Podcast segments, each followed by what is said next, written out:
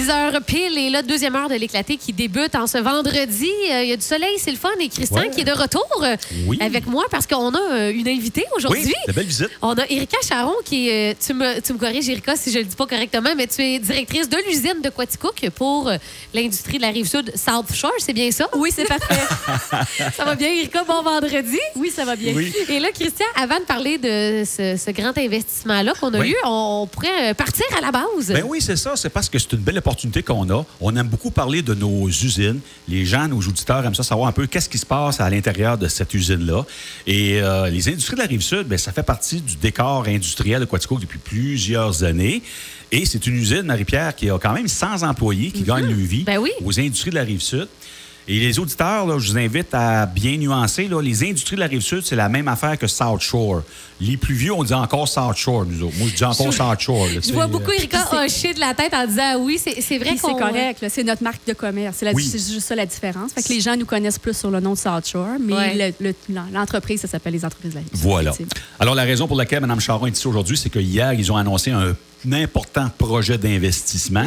Et on va y revenir dans quelques minutes. Mais maintenant, ce que j'aimerais savoir un peu, quand on parle de South Shore, euh, je pense qu'il y a plus qu'une une usine au Québec. là. Il y a celle de Quaticook, mais il y en a d'autres aussi. Là. Mais effectivement, on a une usine aussi à Sainte-Croix, qui est même un petit peu plus grosse que, que celle de Quaticook, avec la maison mère est à Sainte-Croix en tant que telle, euh, dans la région de Québec, finalement, là, sur la rive sud de Québec. D'accord. Et quand on parle de South Shore, pour les auditeurs qui nous écoutent, vous fabriquez quoi précisément? En fait, on fait des meubles qui sont euh, produits en boîte, finalement, parce qu'on est sur le marché du, net, finalement. Fait que Amazon, Wayfair sont nos gros clients en tant que tels. Puis on a notre propre aussi distribution et tout ça. Fait qu'on a notre site Internet est aussi transactionnel. Fait que les gens peuvent acheter nos produits directement chez nous. D'accord. Alors, on parle principalement de, ici, pour l'usine de Quaticook, en tout cas, de meubles de, de chambre à coucher. Effectivement. Surtout. Notre cas, à nous, c'est les lits, les chambres à coucher, les tables à langer, des choses comme ça. C'est c'est vraiment le, le- le créneau au niveau de l'usine de Quaticook. On fait d'autres types de meubles aussi, mais c'est vraiment notre spécialité. À partir de quand vous êtes, euh, vous, vous êtes mis sur le web? Parce que c'est quand même... euh, Ça fait maintenant une dizaine d'années, je dirais, qu'on est sur le- On, est- on était les premiers sur le web. C'est ça, je te posais, c'est quand même avant-gardiste il y a 10 ans de dire on se met sur le web. euh, Oui. Ben, effectivement, là, Starcher était très visionnaire par rapport à ça. C'est eux qui ont été les premiers, là, dans le fond, sur, euh, sur le web en tant que tel et qui ont développé.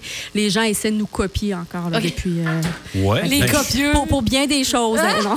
Ben oui, 10 ans. Eh, mon Dieu, je, je- je- Ben oui. c'est, impressionnant en ce sens que je pensais pas que ça faisait déjà 10 ans. Là. Ben, vous vous souvenez peut-être à l'époque, le meuble était. Les, les entreprises avaient de la difficulté au niveau du meuble Ouais. au Québec et tout ça. Fait que les- Ouais. les industries de la rive sud, bon, ils ont eu la vision de dire bon, ben, il faut se réinventer. Et Oui. donc, euh, c'est On c'est- s'en c'est va ce qui est arrivé. web. Oui, Finalement, aujourd'hui, ben, c'est quasiment pas un must, mais je veux dire, c'est c'est Oui. Exactement. essentiel. là, à l'époque, c'était un gros risque parce que les gens ne Mhm. croyaient pas nécessairement. Tout le monde pensait que ça allait être une passade.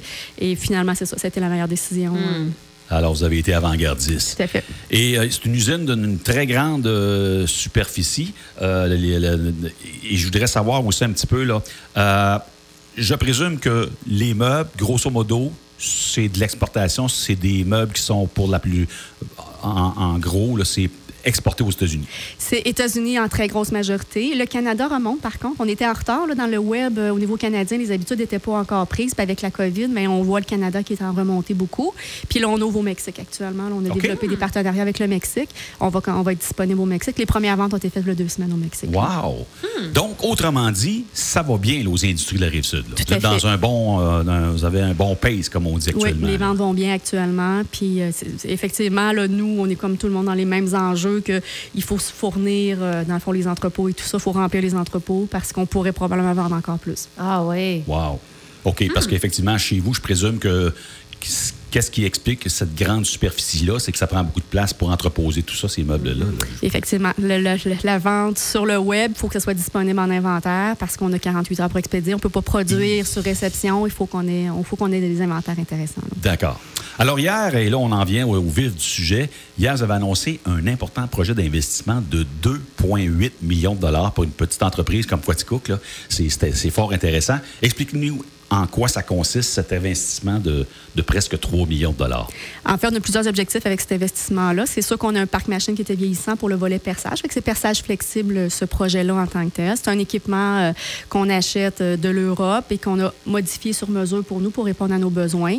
Les, les exigences de, de, de, de- de- Puis là, je dis souvent clientes, vous allez voir, parce que c'est c'est des femmes qui achètent les meubles, il semblerait, Ah. sur Internet OK. beaucoup. Euh, C'est les donc- femmes qui dépensent avec la carte de C'est ça. crédit. Nous, on dit souvent, c'est la femme qui dépense, puis c'est le gars qui va le monter quand que ça va rentrer. Ah, là. Oui, exactement. Donc, c'est ça. Fait que la cliente est de- est- veut de plus en plus des choses un petit peu plus complexes. Même, euh, même en achetant sur le net, sont prêts à, à investir un peu plus de temps de montage pour avoir des choses plus complexes. Ça a amené des complexités au niveau de nos équipements de perçage en tant que tel. Donc, on veut répondre à ce besoin-là. Puis, en même temps, ben, aussi réduire le, le besoin de main-d'œuvre pour le même nombre de pièces à produire, pour aussi euh, faire jouer un peu. euh, Donc, c'est une, euh, ni plus ni moins, une grosse perceuse. Là. Cette pièce d'équipement-là, une perceuse à.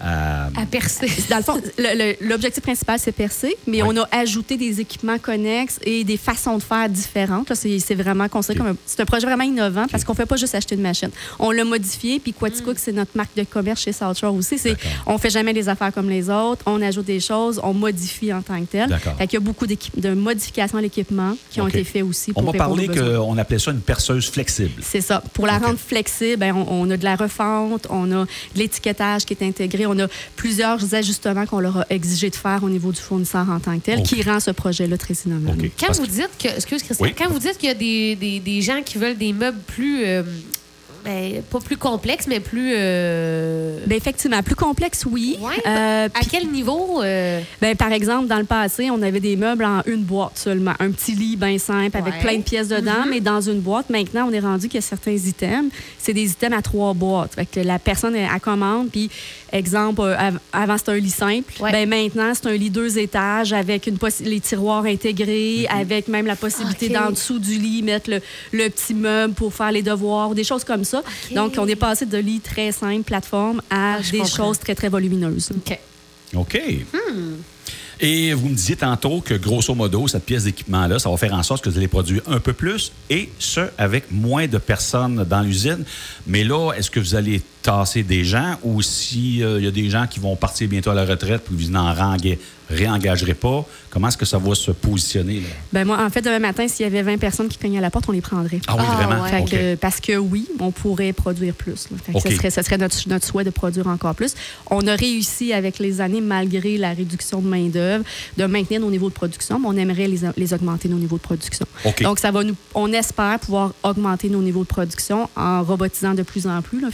C'est, un équipement, ça fait plusieurs qui rentrent comme ça où on robotise, puis on s'en va dans cette direction-là pour au moins maintenir le niveau actuel puis espérer l'augmenter aussi. OK. Par exemple, dans le concret, là, cette euh, nouvelle pièce d'équipement-là, cette euh, perceuse flexible, ça remplace-tu deux, trois, quatre, cinq employés? Comment est-ce que vous pourriez là, gager ça à peu près? Là, euh? Ben, pour faire le même nombre de produits, c'est peut-être euh, trois ou quatre employés, OK. en fait, mais ce qui, ça ne fera pas cet effet-là parce qu'on va aller dans la complexité. Donc, des, on va pouvoir produire des composantes plus complexes qui auraient exigé plus de gens, mais là, ça ne sera pas le cas. Qu'avec les mêmes personnes, on va être en mesure d'augmenter la complexité. Puis nos, nos designers sont très contents parce qu'on va ouvrir la, ouvrir la porte à de la complexité plus supplémentaire. Fait que ça leur donne euh, l'opportunité de développer des choses encore plus innovatrices. là. Donc, Mhm. de ce que je comprends, c'est pas tant pour euh, contrer la pénurie de main-d'œuvre, mais c'est pour venir euh, ouvrir plus de possibilités au niveau de vos meubles, finalement. Effectivement, parce qu'on on s'entend au Québec, euh, on a l'in- faut toujours être en avant parce que on a des gens qui vont venir nous copier, c'est très mondial comme industrie. Il faut toujours avoir des nouvelles idées, être très créatif, fait que ça va ouvrir la porte au niveau des gens aussi du développement de produits, d'avoir des choses encore plus, je dirais flyer un petit peu, puis que Ouais. c'est correct parce qu'on va être capable de le prendre en production. Là, c'est- est-ce qu'on l'a déjà, ce robot-là, euh, en- à- dans l'usine? Est-ce qu'il est arrivé? Non, non, non. ça, OK. dans le fond, on l'a commandé il y a quelques mois, puis c'est 18 mois de livraison. Ça va être À la à, l'automne 2022. 2022. Exactement. C'est là qu'on qu'on espère. On va aller approuver les, les choses au début de l'année 2022 en Europe, puis ça. Après ça, on donne le go, puis ça s'en vient ici. Ce matin, on parlait des deux robots de.